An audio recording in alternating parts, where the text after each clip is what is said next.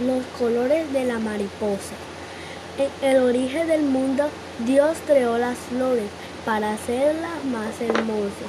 Preparó muchas pinturas de diversos colores y las esparció sobre los pétalos de las flores con pinceles suaves.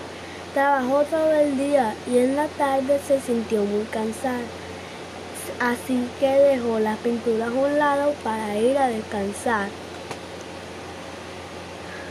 Las mariposas se sintieron tristes porque sus alas estaban descoloridas.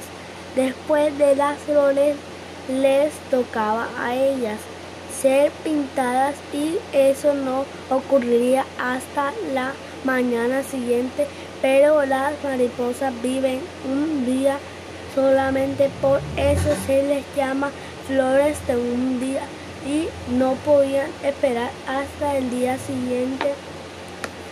Las flores tuvieron una idea maravillosa e invitaron a las mariposas a posarse un largo rato sobre sus pétalos para que sus alas se teñieran con muchos colores aprovechando que la pintura estaba fresca, así lo hicieron las mariposas y su, en sus alas quedaron los colores de los pétalos mezclados de distintas formas.